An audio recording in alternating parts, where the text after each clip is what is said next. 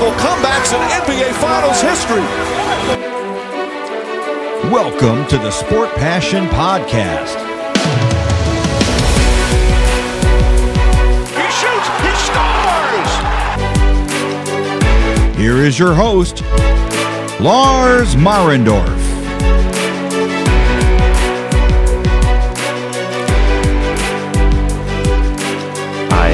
Wunderschönen guten Tag und herzlich willkommen zum Sport Passion Podcast. Division Nummer 2 steht an in den großen Vorschauen auf die NHL-Saison 2021-22. Nach der Pacific Division bewege ich mich nach Westen und da ist ja, das zentrale Kernland der USA, wenn man das so dann auch übersetzen will und deswegen hat man da die Central Division. Das ist die Division, wo es hin und her geht, wenn man das Ganze so ein bisschen bei Google Maps verfolgt, wenn man da die entsprechenden Arenen reinmacht. Dann geht es los im Westen und dann geht es los, vielleicht mit einer kleinen Überraschung, wer jetzt da geografisch nicht hundertprozentig fit ist und ich muss mich da auch mit einschließen. Ich habe eigentlich so grob gedacht beim ersten Mal, okay, ja, ich glaube, es wird Arizona sein, weil ich glaube, dass Glendale südlicher liegt als Dallas. Das ist nicht der Fall. Es geht los mit Dallas, es geht los mit den Dallas Stars, weil der Breitengrad, wo Dallas liegt, 32,5 ist, sage ich jetzt mal grob, und Glendale liegt so auf dem 34. Breitengrad. Also, die Dallas Stars, die sind das allererste Team, mit dem ich in der Central Division beginne. Und ja, kurz wieder ein bisschen zur Historie. Die Dallas Stars die gibt es schon vergleichsweise lange, seit 1993 und die Franchise, die es vorher gab, nämlich die Minnesota North Stars, die gibt es oder die gab es von 1967 bis 1993. Die Dallas Stars hatten ihren größten Erfolg im Erreichen des Stanley Cup Finals 1999. Da steht auch bei der NHL ein Stanley Cup, aber Wer mich so ein bisschen kennt, der hat ziemlich einen Zweifel an diesem Stanley Cup. Also das ist der Stanley Cup, den sie gewonnen haben, als Brett Hull klar im Torraum stand. Ich zitiere mal Lindy Ruff bei seiner Ansprache dann in Buffalo. No Goal. Und jeder, der so ein bisschen NHL-Hockey und die NHL verfolgt hat, weiß, worüber ich rede. Also nochmal, in der Historie steht 1999 natürlich der Stanley Cup drin für die Dallas Stars. Das Jahr darauf haben sie ihn fast verteidigt, haben da nochmal das Stanley Cup-Finale erreicht, 2 zu 4, verloren gegen die Devils. Dann war relativ lange es ziemlich ruhig um die Dallas Stars. Zwischendurch gab es mal fünf Jahre, wo sie gar nicht in den Playoffs waren. Und dann hatten sie in der Bubble vor zwei Jahren, beziehungsweise letztes Jahr, aber eigentlich vor zwei Saisons, ähm, ist ja so ein bisschen durcheinander gegangen durch Covid.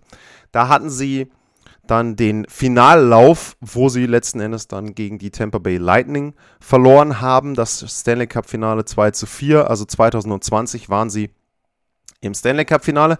Dementsprechend hoch waren dann auch die Erwartungen an die Dallas Stars vor der letzten Saison. Und dementsprechend enttäuscht war man wohl dann insgesamt über das Ergebnis. Man muss dazu allerdings sagen, dass die Dallas Stars denkbar schlechte Voraussetzungen hatten, in die Saison zu starten. Da waren nicht weniger als 17 Spieler von einer Covid-Infektion betroffen zu Beginn der Saison und das hat natürlich dann direkt den Spielplan durcheinander gewürfelt. Der war dann danach noch komprimierter als bei den anderen Teams schon. Und die Saison der Stars war dann so ein bisschen auch dann da für die Tonne. Sie sind in der Central Division Fünfter geworden und haben sich damit nicht für die Playoffs qualifiziert, was dann eben aufgrund des Starts auch nicht so wirklich überraschend war.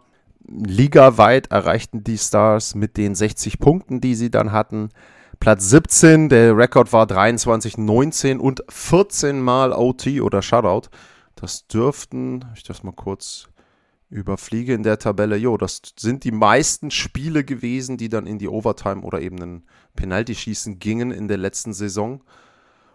Und ja, die Dallas Stars eben dann vergleichsweise enttäuschend. Man muss allerdings auch dazu sagen, wenn man dann sich so ein bisschen auch die Statistiken anguckt und guckt eben, wer hat dort gespielt, dann fällt einem schon auf, dass sie sehr von Verletzungen gebeutelt waren, also von der Covid-Infektion zu Anfang mal abgesehen.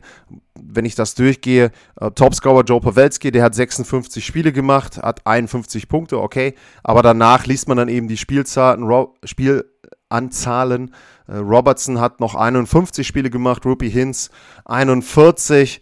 Ähm, dann geht es schon los. Jamie Benn 52 ist, ist schon noch vergleichsweise viel, aber zum Beispiel ein äh, Alexander Radulov hat elf Spiele gemacht nur, der hat zwölf Punkte, also hätte man ja ein bisschen hochrechnen können, was da bei vielleicht rausgekommen wäre. Joel Kiviranta, der Playoff-Hero vom Jahr vorher, hat 26 Spiele gemacht und ein Tyler Sagan zum Beispiel hat nur drei Spiele gemacht.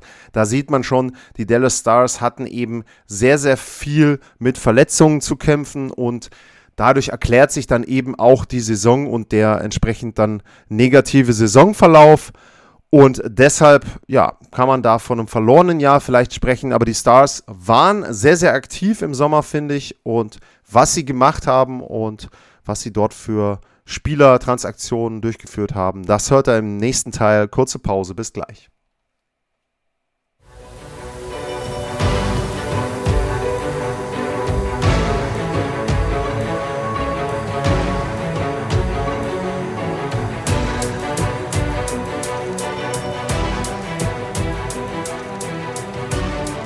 Zurück beim Sport Passion Podcast und jetzt schauen wir auf die Neuverpflichtungen und die Abgänge bei den Dallas Stars. Wir fangen mal an mit den Abgängen. Sie haben Jason Dickinson zu den Vancouver Canucks getauscht und Jamie Oleksiak wurde von den Seattle Kraken verpflichtet im Expansion Draft oder ausgewählt dann im Expansion Draft.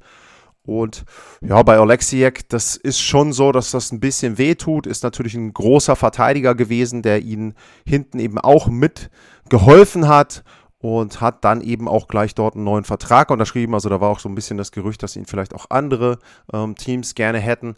Und das tut den Stars schon weh, keine Frage. Aber ja, ich denke mal, es sind jetzt nicht die super großen Abgänge gewesen. Und bei den Neuverpflichtungen, Alexia kann man vielleicht ein bisschen eins zu eins, sicherlich nicht vom Alter, aber von der Position her so sehen. Ryan Suter haben sie sich geholt, nachdem der von den Minnesota Wild rausgekauft wurde aus seinem Vertrag. Also der ist jetzt mit dabei, ist natürlich von der Altersstruktur halt dann eine ganz andere Nummer als Jamie Oleksiak. Aber der ist jemand, der hat was zu beweisen. Also das ist natürlich auch ein Punkt, äh, vielleicht so ein bisschen, der sich dann auch bei den, einer anderen Verpflichtung noch durchzieht. Äh, Ryan Suter in Minnesota aussortiert. Klar, 36 Jahre alt, aber hat jetzt die letzten Jahre auch nicht wirklich super schlecht gespielt, wenn man ihn jetzt nicht als Nummer 1 Verteidiger haben möchte, sondern sagt, okay, wir wissen, was wir von ihm erwarten. Wir wissen, was er uns bringen kann. Hat 22 Minuten gespielt im letzten Jahr. Also, wenn er die wieder bringt für Dallas, dann sind sie da, glaube ich, gut aufgestellt in der Defensive. Und eben, er ist ja noch in der gleichen Division jetzt wie sein Ex-Team. Also, das natürlich nochmal dann einen Grund dort, umso motivierter in diese Spiele gegen Minnesota zu gehen. Ansonsten haben sie ähm, Michael Ruffel geholt oder Michael Raffel, den Österreicher, der vorher bei den Philadelphia Flyers gespielt hat. Also auch da ähm, jemand, der ja so eine Art, sag ich mal, Allzweckwaffe ist, in den unteren Reihen sicherlich Tiefe gibt. Ähm, sie haben sich Luke Glendening geholt aus Detroit. Ähm, auch das eine sinnvolle Verpflichtung, um auch nochmal den, den Forwards da ein bisschen Tiefe zu geben. Auch jemand, das ist immer so ein bisschen für mich auch etwas, worauf man achten sollte, der hat vorher bei einem Team gespielt, was sehr, sehr schlecht war die letzten Jahre. Und das kann natürlich dann auch helfen, einfach dadurch Change of Scenery, dass er jetzt einfach wieder ja ein Team hat, wo es um was geht, wo es für die Stars dann auch darum geht, vielleicht höhere Ziele zu erreichen. Komme ich ja im nächsten Teil noch zu. Aber das ist eben auch etwas, der kann dadurch auch einen kleinen Sprung in seiner Form dann wieder haben. Ja, und sie haben sich Braden Holtby geholt. Und Braden Holtby war bei den Vancouver Canucks. Auch das vielleicht eher so ein Missverständnis. Habe ich in der Vorschau über, äh, auf die Vancouver Canucks auch kurz drüber geredet, dass er dann eben jemand ist, wo man sagen muss, okay, äh, das hat dort nicht geklappt. Ist noch nicht so lange her, dass Braden Holtby einen Stanley Cup gewonnen hat. Also sicherlich kann man da auch wieder sagen, naja, ähm, der ist jetzt auch nicht unbedingt derjenige, wo man sagt, das ist jetzt eine Verpflichtung für die Zukunft. Okay, ja, ist in Ordnung. Aber das muss es auch gar nicht sein, denn der ist jemand, der ihnen einfach wieder ein bisschen mehr Tiefe gibt. Und wenn man eben guckt, ähm, apropos Tiefe, also auf der Torwart, auf der Torhüterposition, da muss ich sagen, da sind die Dallas Stars schon sehr tief besetzt. Die Frage, die man sich natürlich stellen muss, ist, sind sie auch sehr gut besetzt? Und ich komme mal zurück auf dieses Ranking, was bei ESPN äh, über die Torhüter ja, dort verbreitet wurde, sage ich fast schon mal. Da steht nämlich NHL Goalie Tandems. Ähm, dazu für mich, von mir nochmal der Hinweis, ich kann das Ganze auch in der Sendung ähm, dann verlinken. Ich finde dieses Ranking insoweit nicht gut. Ich hatte mich ja auch schon ein bisschen über das Ranking bei Seattle dort ähm, geärgert. Ich glaube, dieses Ranking basiert ein bisschen eher auf dem, was davor passiert, nämlich auf der Defensive und nicht nur auf der Torhüterposition. Also da werden nicht die Torhüter selber gerankt, sondern da werden die Torhüter in ihrer Situation gerankt. Und das ist für mich nochmal ein Unterschied. Deswegen erklärt sich für mich zum Beispiel auch, dass man bei, dass man bei Seattle bei drei rauskommt, weil man sagt, Philipp Grubauer war Designer Trophy äh, äh, und äh, Chris Drieger war halt eben auch sehr gut im letzten Jahr, aber hinter einer guten Verteidigung. Und genauso bei Colorado kommt Platz 4 raus. Darcy Kemper und Pavel Franzus. Franzus hat letztes Jahr nicht gespielt, also weiß ich nicht, ob man die dann auf vier setzen muss. Aber das mal zu diesem Goalie-Ranking so ein bisschen. Aber wenn man da eben guckt, äh, was ich ganz interessant finde, auf die Dallas Stars zurückkommt, da stehen Anton Kodobin und Braden Holtby und dann stehen dahinter in Klammern Jake Oettinger und Ben Bishop. Die Dallas Stars haben im Grunde ja vier Torhüter, die du einsetzen kannst und wo du sagen kannst, okay, ähm, die können jetzt spielen und das ist eben so ein bisschen ja, ähm, Fluch und Segen. Also natürlich hast du jetzt, wenn jemand ausfällt, und Ben Bishop fiel die letzten Jahre sehr, sehr häufig aus, letztes Jahr gar nicht gespielt, dann hast du einen Backup, gar keine Frage. Aber wenn du halt, wenn die Leute gesund sind, äh, dann weiß ich nicht, spielen die sich dann ein. Also so ein Torhüter, sagt man auch immer, der muss einen gewissen Rhythmus haben, es muss auch ein gewisses Vertrauen da sein.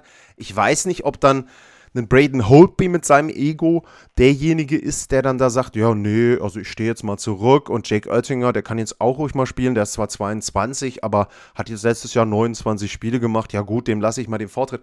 Könnte schwierig sein, also wenn man sich das Ganze wirklich anguckt, ähm, Jake Oettinger eben 22 Jahre alt, äh, auf der Gegenseite, wenn du dann, oder die, das andere Ende der Skala, ähm, Kudobin eben 35, Braden Holtby 32, wenn Bishop noch kommen würde, wäre der auch wieder 34. Ähm, interessant, sage ich jetzt mal. Interessant übrigens auch so äh, das Größenverhältnis. Also Anton Kudobin ist 5'11 von der Größe her und ähm, die anderen sind alle 6'2 oder größer. Ne? Also Jack Oettinger 6'4, Ben Bishop 6'7. Also ein kleinerer Torhüter ähm, und ein paar äh, ja, sehr, sehr groß gewachsene Goalies. Ähm, das ist sicherlich ein Punkt, wo man bei den Dallas Stars vielleicht gucken muss, ob das, was sie da im Sommer gemacht haben, wirklich das Richtige war, dass man sich da jetzt Braden Holtby geholt hat. Äh, man muss natürlich dann aber eben auch sagen, auf der Gegenseite, wenn man sich eben anguckt, was sie ihm dann letzten Endes da äh, auch bezahlen, äh, die 2 Millionen, ist okay. Und wie gesagt, man weiß ja nicht, was sie jetzt über die Verletzung von Ben Bishop wissen. Also wenn man den aus diesem Quartett rausnimmt ähm, von Torhütern, dann hast du eben drei und kann ja ein Vorteil sein, wenn sich da einer verletzt. Wie gesagt, 32 und 35 sind sie alt, Holtby und Kodobin dann kann es durchaus sein, dass du da noch einen dritten Torhüter eben brauchst.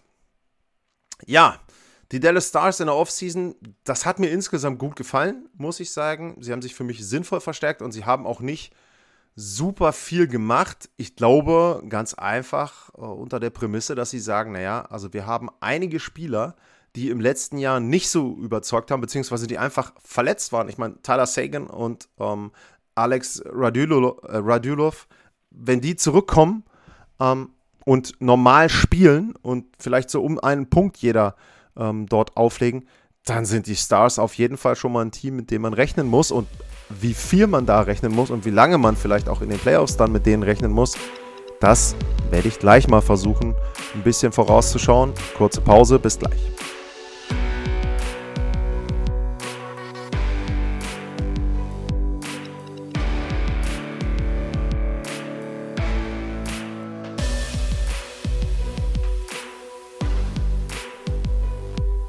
Zurück beim Sport Passion Podcast und bei der Vorschau auf die Dallas Stars 2021 und 2022. Ja, und jetzt muss man natürlich gucken, die Dallas Stars im nächsten Jahr, was könnten die leisten? Und wenn man da so ein bisschen guckt ähm, und auch schon schaut, okay, was waren denn Werte, die letztes Jahr gut waren und die sie vielleicht in diesem Jahr dann auch nutzen können, dann fällt einem sicherlich das Powerplay auf. Da hatten sie eine Quote von 23,6 ähm, da fehlte Tyler Sagan, da fehlte Radulov. Also das Powerplay wird wahrscheinlich, auch zum Beispiel mit einem Joe Pawelski dann vorne drin, eines der besten der Liga werden. Wenn du Platz 5 hattest und hast jetzt dann noch ein paar Spieler, die dazukommen, wo du wieder noch weiter äh, kombinieren kannst. Also da glaube ich schon, Dallas wird ein gutes Überzahlspiel haben. Wo sie ein bisschen ja, Probleme hatten, war das Unterzahlspiel, Platz 19, 79,1 Prozent, ist nicht megamäßig überragend, okay.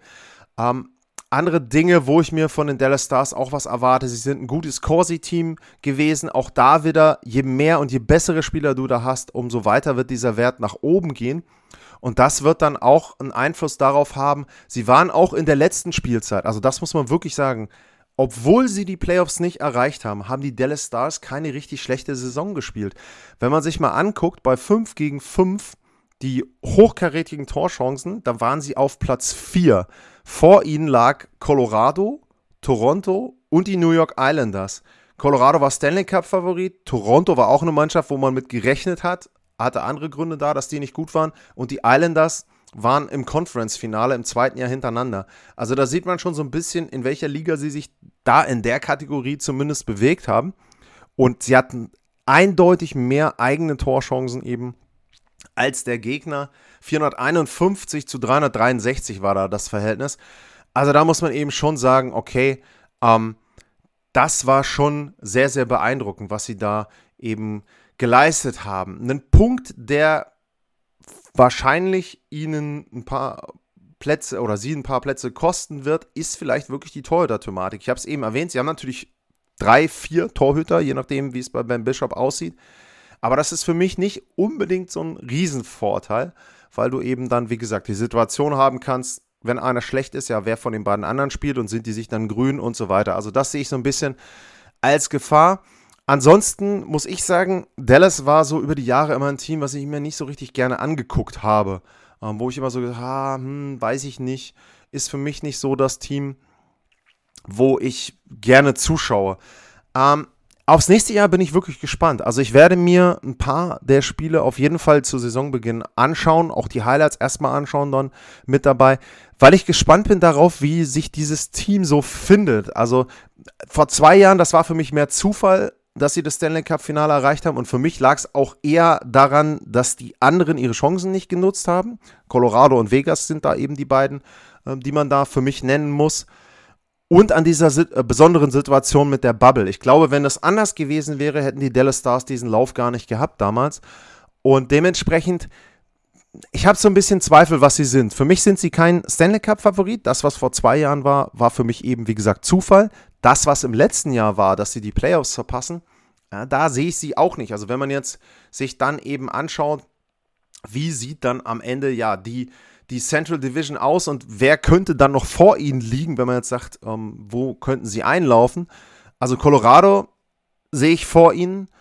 So, und dann geht's schon los. Winnipeg sehe ich auch noch vor ihnen, leicht vielleicht. Aber dann, hm, ist St. Louis besser als Dallas? Weiß ich nicht. Glaube ich eher nicht. Und ähm, ja, Minnesota, sind die besser als Dallas? Hm, ja, ist auch so ein bisschen die Frage. Also ich glaube, das wird so, Colorado ist für mich das beste Team der Division und dahinter wird so eine kleine Blase geben, eben mit St. Louis äh, oder Winnipeg noch leicht bevorteilt vielleicht, aber dahinter eben St. Louis, Dallas ähm, und dann, wen habe ich denn jetzt eben vergessen? Die, die Minnesota Wild, die Minnesota North Stars hätte ich jetzt äh, fast äh, wieder gesagt. Ähm, die Minnesota Wild, also die drei sind so ein bisschen für mich dann so, die sich um Plätze 3, 4, 5 balgen. Chicago, ja, mal gucken, ähm, werde ich ja auch noch eine Vorschau drauf haben. Aber wie gesagt, die Dallas Stars für mich ein klarer Anwärter auf die Playoffs. Wenn es gut läuft, wenn es wirklich gut läuft, könnten sie sogar auf zwei einlaufen. Das hängt dann auch ein bisschen natürlich dann davon ab, wie es zum Beispiel eben in Winnipeg bei den Jets läuft. Aber ansonsten solides Team für mich. Glaube ich, ein sehr, sehr unbequemes Team in den Playoffs. Die sind sehr erfahren, die haben Leute drin, gegen die spielst du nicht gerne. Die haben Leute drin, die können eben Tore machen, ja, auf eine Art, wie du das als Gegner überhaupt nicht magst, wenn du einen Joe Pawelski da vorne mit drin hast. Also, ja, wie gesagt, ich glaube, Dallas wird eine Mannschaft werden, die haben eine Chance, weit zu kommen. Ich sehe sie nicht als Titelfavorit. Da würden dann wieder andere ihr Potenzial nicht ausschöpfen, wenn das der Fall sein sollte, wenn sie da wieder ins, ja fast schon ins Conference-Finale und dann auch ins Stanley Cup-Finale kommen sollten. Aber auf jeden Fall eine interessante Mannschaft und da sollte man speziell zu Saisonbeginn mal hinschauen. Letztes Jahr sehr, sehr viel verletzt, Pech gehabt am Anfang. Ich glaube, die Dallas Stars werden dieses Jahr wesentlich besser abschneiden als letztes Jahr. Wie gesagt, für mich ab Platz 3, 4, 5 in der Division. Ähm, das ist möglich. Ich denke eher in Richtung 3. Und ja, damit das die erste Vorschau auf ein Team aus der Central Division. Und ich hatte es am Anfang dieser Folge ja schon gesagt, ich begebe mich ja geografisch dann nach Norden und in dem Fall dann wieder Richtung Westen in die Wüste nach Glendale äh, in Arizona. Die Gila River Arena wartet noch auf die Fans der Arizona Coyotes und was die da sehen. Das gibt's in der nächsten Folge. Vielen Dank fürs Zuhören. Wie immer, bewertet die Sendung. Stellt Fragen, wenn ihr Fragen habt. Jetzt sind wir in der Central Division. Es gibt die Metropolitan noch. Es gibt die Atlantic Division. Also, wenn ihr da Teams habt, für die euch interessiert, stellt mir Fragen. Und ansonsten vielen Dank fürs Zuhören. Bleibt gesund. Bis dahin. Tschüss.